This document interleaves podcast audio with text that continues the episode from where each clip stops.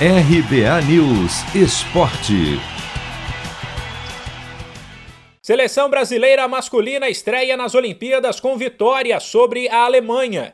Com bela atuação do camisa 10 Richarlison, autor de três gols, enquanto o Paulinho completou o placar. A equipe do técnico André Jardine venceu por 4 a 2. Mas a história poderia ter sido diferente para o bem e para o mal. O Brasil começou com tudo e, num intervalo de 23 minutos, viu Richarlison balançar as redes três vezes no primeiro tempo.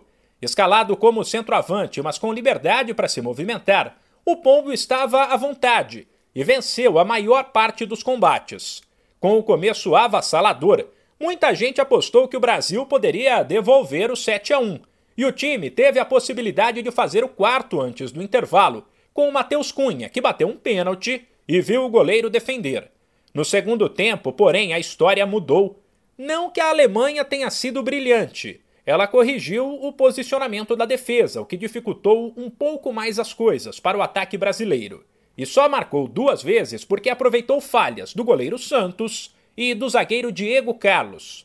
Os alemães diminuíram para 3 a 2 aos 38 do segundo tempo, quando tinham um jogador a menos após a expulsão de Arnold por falta em Daniel Alves. Com isso, os últimos minutos foram marcados por uma certa tensão, que acabou quando Paulinho, aos 48 do segundo tempo, fez o quarto gol do Brasil. Líder do grupo D, a seleção volta a campo no domingo para encarar o vice-líder, a Costa do Marfim, que bateu a Arábia Saudita por 2 a 1. A bola rola às 5 e meia da manhã, no horário de Brasília.